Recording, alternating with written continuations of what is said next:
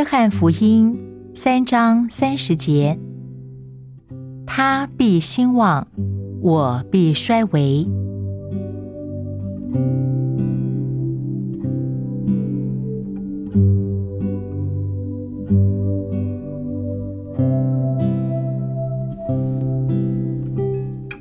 没有后一句，前一句就不可能。每一个神的儿女都盼望耶稣兴旺，但是很少人愿意自己衰微，对吧？我们如果不衰微，他也就不能兴旺。我们可能看这节经文觉得很宝贵，甚至我们也这样祷告。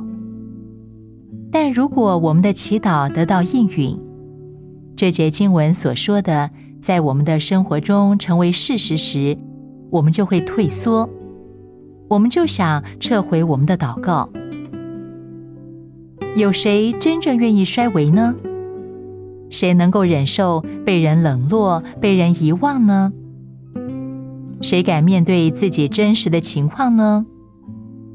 沽名钓誉、自我中心、污秽、没有爱心、彻底的邪恶败坏。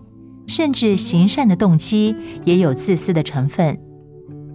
当我们看清楚这一切时，耶稣就兴旺了。我们越清楚自己真实的情况，耶稣也就更伟大。于是，我们衰微，耶稣兴旺。弟兄姐妹，你现在敢于这样祷告吗？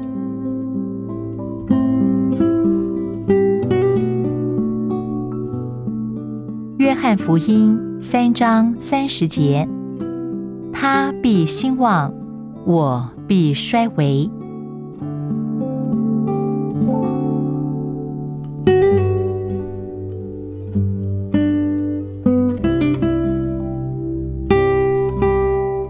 Música